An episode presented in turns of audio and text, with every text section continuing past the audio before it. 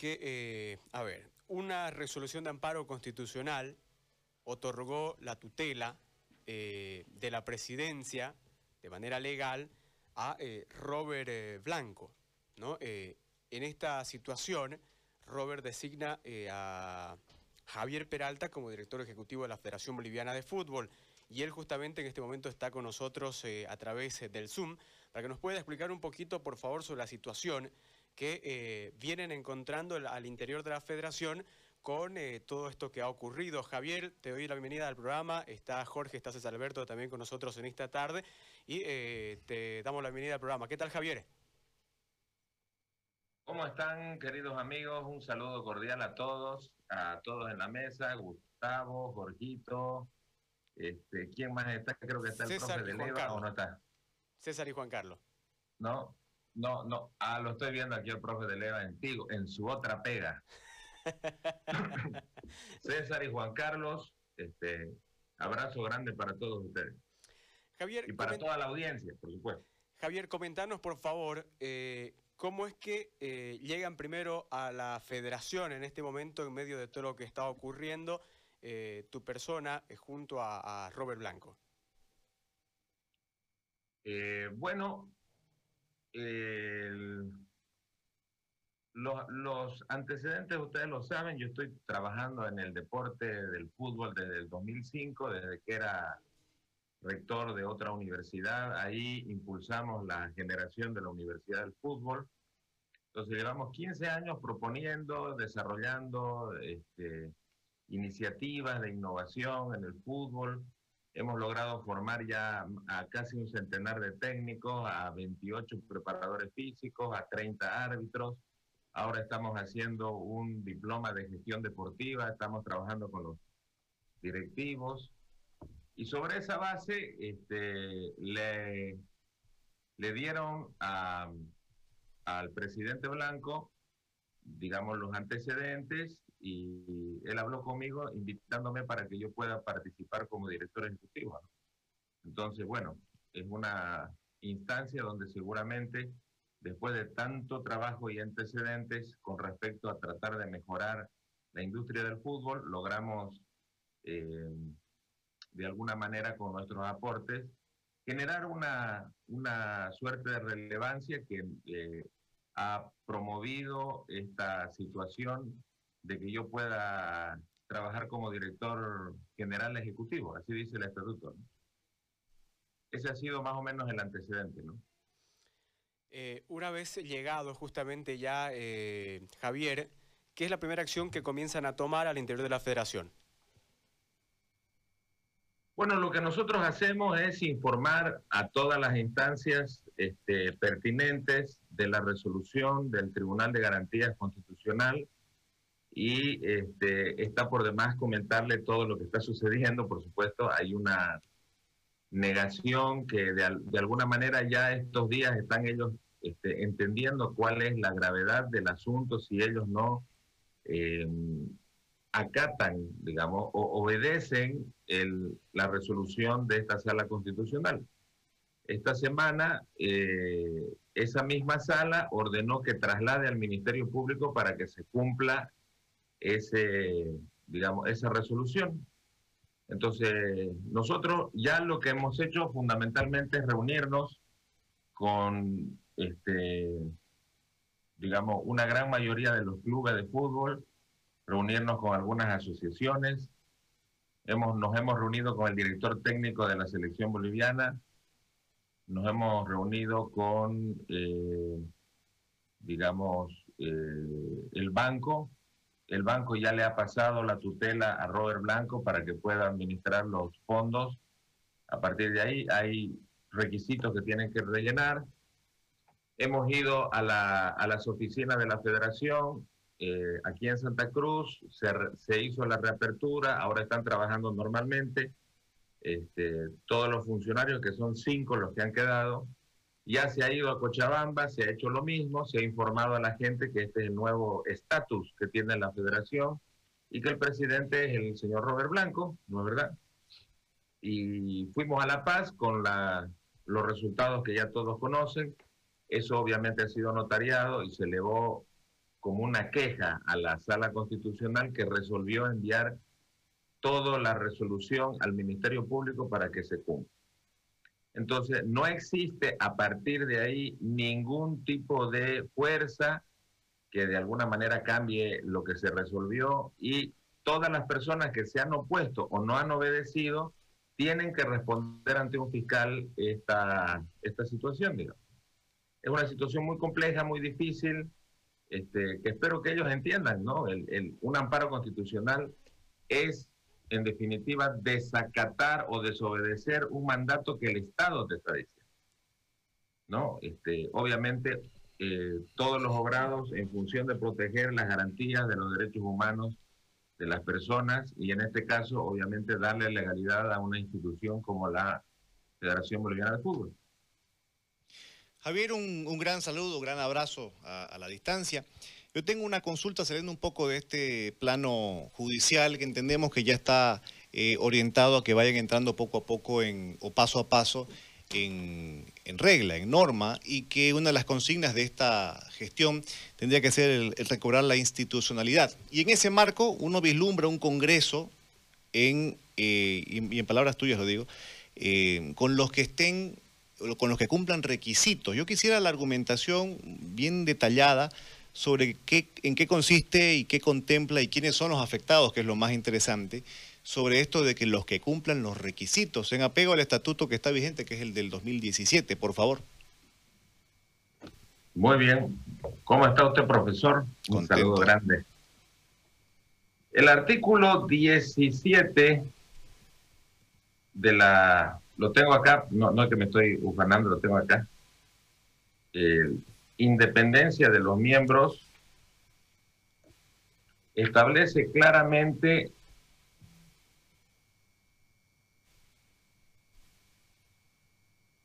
el artículo 17 de la federación establece claramente eh, la independencia de los miembros y de los órganos eh, y el artículo 18, el estatus, y el artículo 96. La lógica es que, digamos, eh, en estos tres artículos que te acabo de mencionar, establece claramente que no se pueden ir a interinatos. ¿Qué es lo que ha sucedido? En el 2017 se aprobaron los estatutos de la, nuevos de la Federación Boliviana de Fútbol, donde se articuló un nuevo una estructura orgánica de poder diferente a la que se venía administrando anteriormente. Entonces, la federación tiene un presidente y un comité ejecutivo con dos vicepresidencias, una de la división profesional y la otra de la división aficionada. ¿no? En ese eh, estatuto se establecieron, digamos, determinadas condiciones. El artículo 96, que es un, digamos, artículo de decisiones transitorias, establece claramente que todos los miembros deben adecuar sus estatutos en un plazo de 10 meses. ¿No? Si no lo hacen, obviamente no serán reconocidos por este ente. Estamos hablando del 2000, mayo del 2018 que se posicionó el, el, el señor César Salinas y ahora estamos en septiembre del 2020. Entonces, estamos pasados de edad se conformó, eh, como ustedes saben, yo estaba en la comisión electoral y se conformaron, se conformó una comisión especial revisora de estatutos. Entonces, esa comisión especial revisora de estatutos ha adecuado de los clubes de la liga profesional de 14, 11 clubes. Falta adecuar 10 Strongest, Allwell Ready y San José, que también están a punto de adecuarse. De la federación, de las asociaciones no se ha adecuado ninguna. En forma paralela se generó una comisión revisora de estatutos de la asociación. Entonces ahí está el señor Rolando Aramayo como presidente, la, eh, doctora Telles eh, como vocal, eh, el señor, el doctor Marco Rodríguez como vocal y Marcos León, otro doctor como vocal. Entonces, ahora nosotros vamos a pedir en qué situación están este, en el proceso ese de adecuación. Lo que sí sabemos es que no se han adecuado las asociaciones ninguna no hemos visto ningún instrumento de coordinación, es decir, cartas que eh, establezcan en qué estado del procedimiento están. Eh, y obviamente eso es lo que implicaría la lógica de que este, el estatuto define claramente que se debe convocar a un Congreso para elegir al nuevo presidente por lo que resta de la gestión en 60 días. Pero el estatuto también establece en forma taxativa y concreta y definitiva que ya no puede ser, digamos, este, representada ningún miembro de la asociación por interinatos. ¿No? Está estipulado eso en, la, en, la, en el estatuto. Entonces, este, habrá que hacer ese proceso y en definitiva desarrollar todas las acciones necesarias para que se lleve a cabo tal cual lo dice el estatuto, para que no eh, se vulnere ningún procedimiento que le dé legalidad a la nueva gestión de la presidencia que va a terminar el mandato del señor Salinas. Javier, esto implica que, eh, a ver, son 11 clubes de 14. Sí, señor. Y cero asociaciones de 9. Sí, señor. Con esto, eh, ¿no se instala el Congreso o sí se puede instalar? Se podría instalar si es que nombraríamos a estos 11 clubes, serían los únicos que podrían asistir al Congreso. ¿no? Entonces, pero por un hecho de requisito estatutario, ¿no? Entonces, obviamente lo mejor, porque la lógica de este estatuto tiene dos principios, democracia y representatividad. Entonces, a partir de ese, de esa, digamos, de ese mandato, que lo emana desde un principio, desde Comebol, lo reconoce el Estatuto de la Federación ahora, nosotros tenemos que este, buscar la manera de que se cumpla, ¿no? Con eso. Él podría instalarse, quiere decir que, o sea, podrían eh, simplemente instalar Congreso con 11. Ahora, ¿habrá tiempo para que los demás entren en norma y se instale un Congreso con mayor representatividad? Eh, claro que sí, si vos tenés obviamente voluntad política lo vas a hacer. La lógica es que en este marco de representatividad y de la democracia, los estatutos deben generar un cambio en la, en la estructura de cómo hacían la votación, este, digamos, eh, hacia el interior de las asociaciones, ¿no? Entonces las asociaciones tenían un sistema donde obviamente el comité ejecutivo en pleno votaba, entonces eran como cinco o siete votos, después estaban obviamente los presidentes de los clubes y después estaban las comisiones que votaban. Entonces habían como siete comisiones que votaban su presidente. Entonces ahí obviamente la lógica de que estos presidentes de la comisión jurídica, de las comisiones que habían de estatuto, no representaban a ningún club. Y entonces nosotros hemos tenido esto. Esto es lo que ha surgido del FIFA Gate. El FIFA Gate ha establecido, digamos, estos criterios. Por ejemplo, el FIFA, con el FIFA Gate lo que se ha separado es la estructura del poder orgánico, es decir, a la administración política de las instituciones con la técnica. Por eso la aparición de la Dirección General Ejecutiva, la Dirección Financiera, la Dirección Administrativa, con funciones específicas en el estatuto. Entonces, ahora hay un comité ejecutivo con este, vicepresidencias que representan a las divisiones y con este, cuatro directores. Uno de esos directores tiene que ser mujer por este principio de equidad de género y para que pueda estar incluido también el fútbol femenino. Entonces es lo más participativo posible y esta división ha estructurado este cambio que obviamente debe ser eh, aceptado por las organizaciones como las asociaciones de fútbol de Bolivia.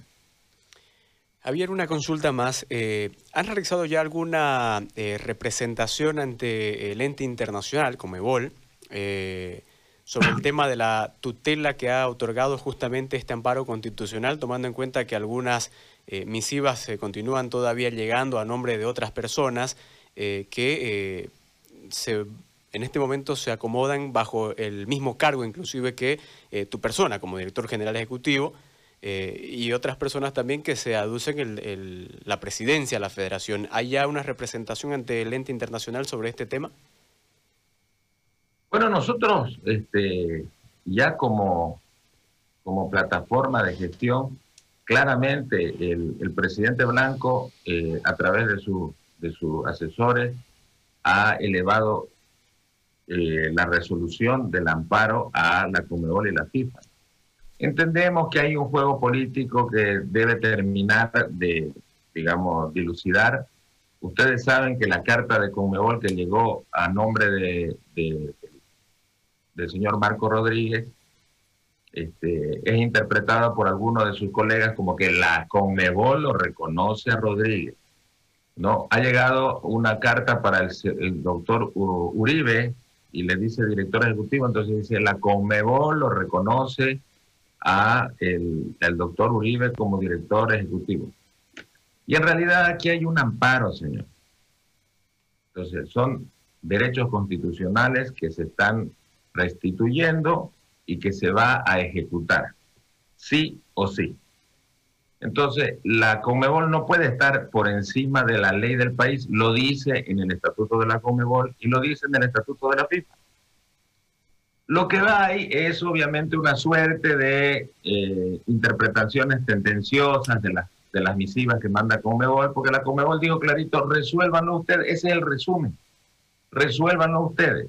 Ahora, la negligencia que ha tenido la, la dirección este, en no generarle los órganos y las comisiones respectivas y no tramitar los estatutos de una manera, este, digamos, dirigente, llamémosle así, ha provocado esta situación que en definitiva va a tener que, digamos, dirigirse con esta orientación y la situación es clara. Robert Blanco es el presidente, ¿no? Este, esto esta semana va a terminar de consultársele a través de la Fiscalía que lo ordena al Tribunal de Garantías Constitucionales a los que no están aceptando esta, esta orden de una sala constitucional y este, ahí se verá el asunto, ¿no? En concreto.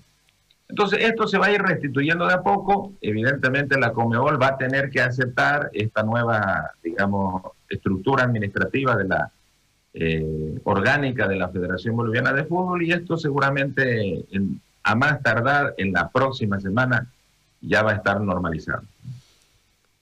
Eh, Javier, una, una consulta. Yo estoy, tengo aquí uno de los estatutos, porque son dos, no sé de verdad cuáles, eh, pero eh, habla del quórum en el Congreso y habla de que tiene que haber 50%, la, la presencia de la mayoría, 50% de los delegados, de los miembros con derecho a voto será necesaria para el quórum, eh, y dice que para las decisiones también tiene que haber un porcentaje, es decir, dos tercios para que las decisiones sean válidas en el tema este de que solamente hay 11 eh, que pueden ir en este momento, ¿cómo se puede hacer esto?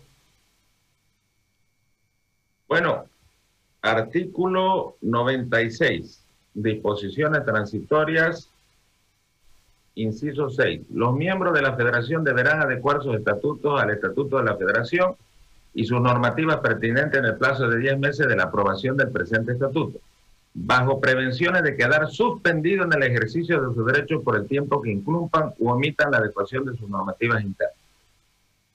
Al quedar suspendido, los miembros de la federación son los que están, los que existen. ¿Solo los 11? Claro. Está claro eso, ¿no? Claro, porque también habla de que tiene que haber paridad en el Congreso, y en este caso no habría paridad en el Congreso porque al no estar ninguno habilitado de las asociaciones... Claro, pero la, lógica de la paridad, que es una condición, vamos a llamarle así, de, eh, o un principio que se quiere establecer en la lógica de la administración, no puede ganarle a un requisito. Entonces, los requisitos están claros. Entonces, lo que hay que hacer es adecuar los estatutos de las asociaciones para que puedan entrar al Congreso y que puedan ejercer sus derechos a partir de ahí. ¿Habrá tiempo para eso? Porque puede ser un, una traba, ¿no? nosotros lo que tenemos que hacer es cumplir los estatutos, César. Lo que ha sucedido y lo, por lo que estamos metidos en estos problemas es por una especie de interpretación muy, este, a ver, quiero ser bastante gentil en mi expresión, eh, muy superficial de la norma estatutaria. Entonces, eh, hay claramente personas que creen que son dueñas de esta institución, de la Federación Boliviana de Fútbol, ¿no? Y que están instaladas hace, digamos, más de 30 años. Y están actuando como tal, ¿no? Entonces, esto se ha provocado y obviamente el, el camino es transparentar, es establecer claramente cuáles son los objetivos que buscamos, que es buscar el mayor financiamiento para los clubes y para las asociaciones. Determinar condiciones a través de funcionamiento real con normas, reglas, procedimientos, para que no existan estas grietas que se escapen los fondos, digamos, a otros intereses o, otra, o, a otras este, estructuras que no son para los que han sido obviamente generados. Necesitamos obviamente generar toma de decisiones más rápidas, se necesita establecer claramente la visión. Entonces, se ha gastado mucho en política. Estamos hablando de que este, nosotros desde el 93 hasta aquí hay más de 120 millones de dólares dando vuelta y no tenemos una cancha para que entrenen la selección. ¿No? O sea, te estoy dando datos concretos de lo que está sucediendo.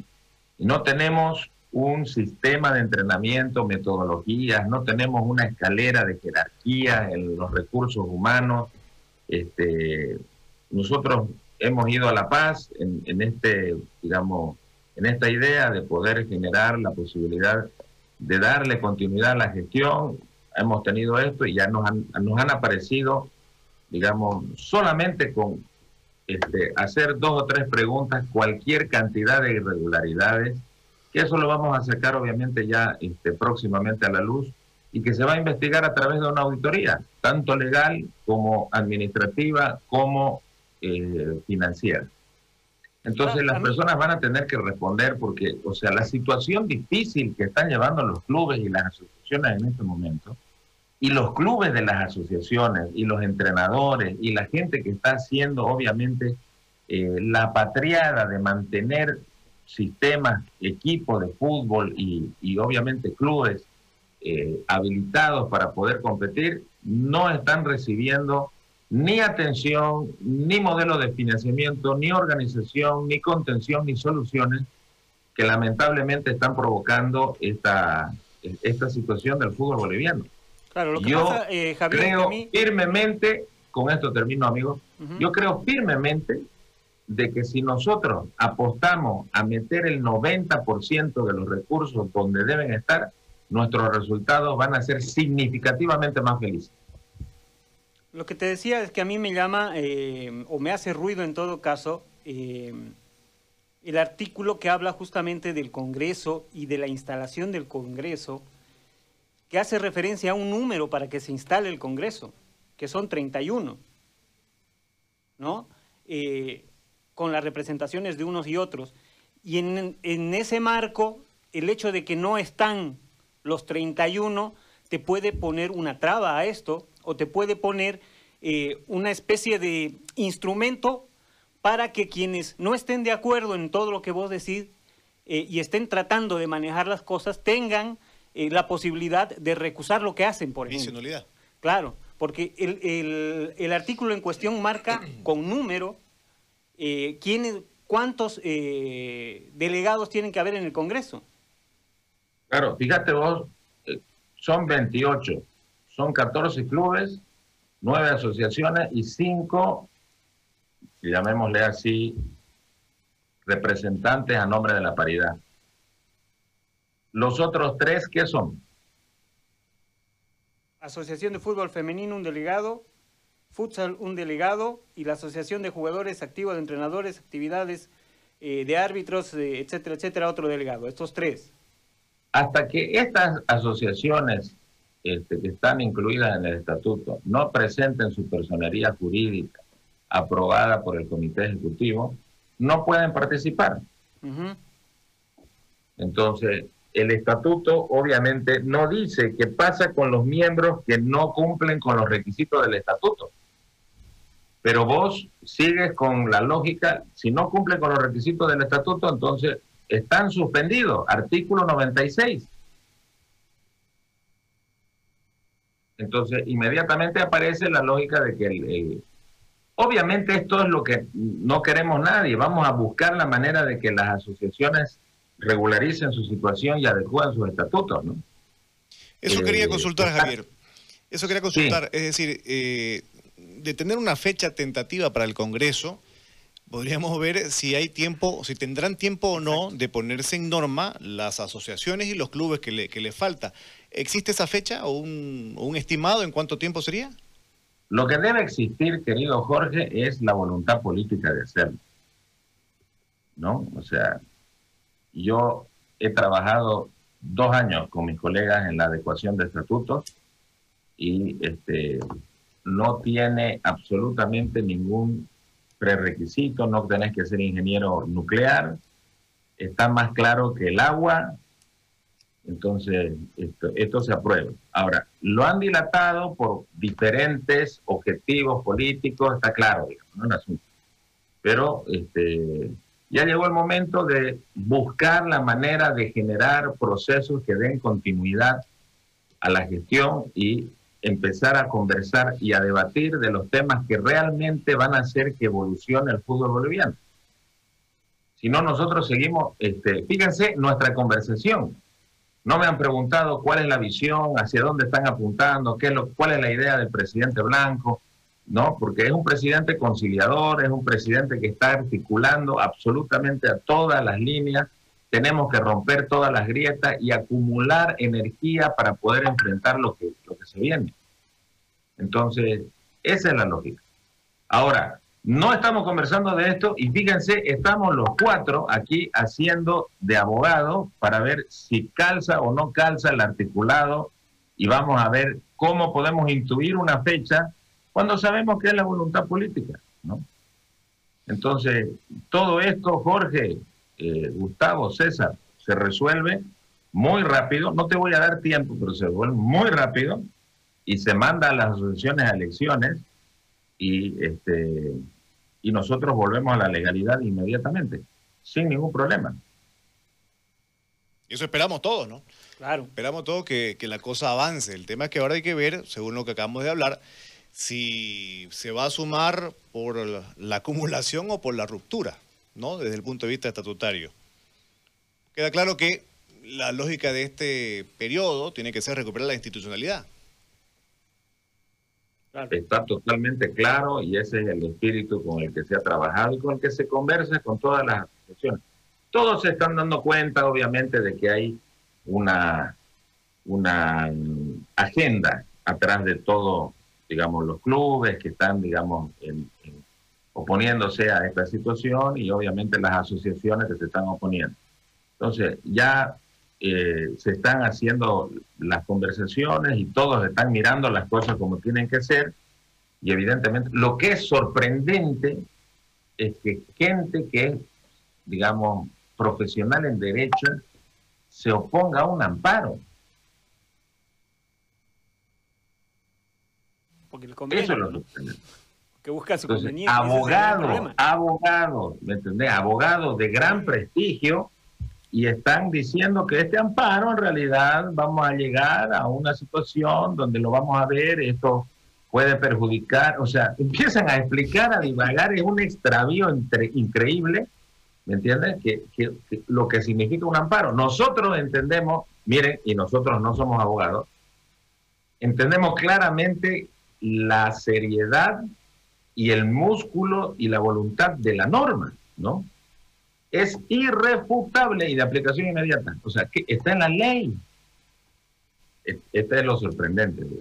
Ahora, si ustedes ven que somos capaces de, siendo abogados, enfrentarnos a la aceptación de la resolución de un amparo constitucional, ¿cuál será obviamente el, el, la mochila que estamos defendiendo? ¿no? Sí, seguro. Esto es lo que pregunto. Bueno, Javier, queremos agradecerte por el tiempo dispensado eh, para poder hablar un poquito sobre esta eh, situación que justamente nos tiene en vilo a todos los futboleros, a todos eh, los actores justamente del fútbol, ¿no?